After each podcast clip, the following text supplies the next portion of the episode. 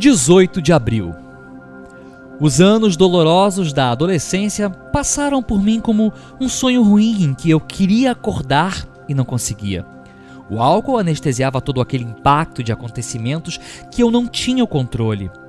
Eu parecia uma pessoa em coma, percebendo o que se passava ao meu redor, mas incapaz de me mover. A angústia só aumentava e, com ela, o consumo. As dificuldades se empilhavam e houve um tempo em que eu estava convencido que só a morte me libertaria de tanto sofrimento. Tendo que reprimir meus sentimentos negativos e, sem qualquer controle das minhas emoções, eu ansiava por paz. Quando comecei a praticar os passos e a abstinência, todos aqueles sentimentos começaram a sair do fundo da minha alma. Coisas recentes e antigas, mas então eu tinha a mente limpa e a ajuda dos passos. Minha madrinha me ensinou várias técnicas para direcionar a minha raiva. Comecei a praticar corrida, dando passos vigorosos, eu sentia toda aquela energia saindo do meu corpo. Comecei a sentir que podia lidar com os meus sentimentos. Escrevendo e conversando com a minha madrinha, todo aquele veneno represado por anos começou a sair de mim.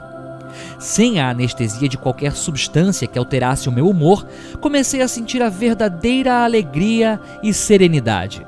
A limpeza na alma deixou leve e em paz. Escrevendo o nome do que eu sentia, comecei a ser capaz de identificar os meus sentimentos e ter domínio de mim mesmo. Nunca mais desde então explodi em gritos com ninguém. Nunca mais me joguei com violência para cima de outra pessoa para dar uma surra, ou talvez levar uma surra.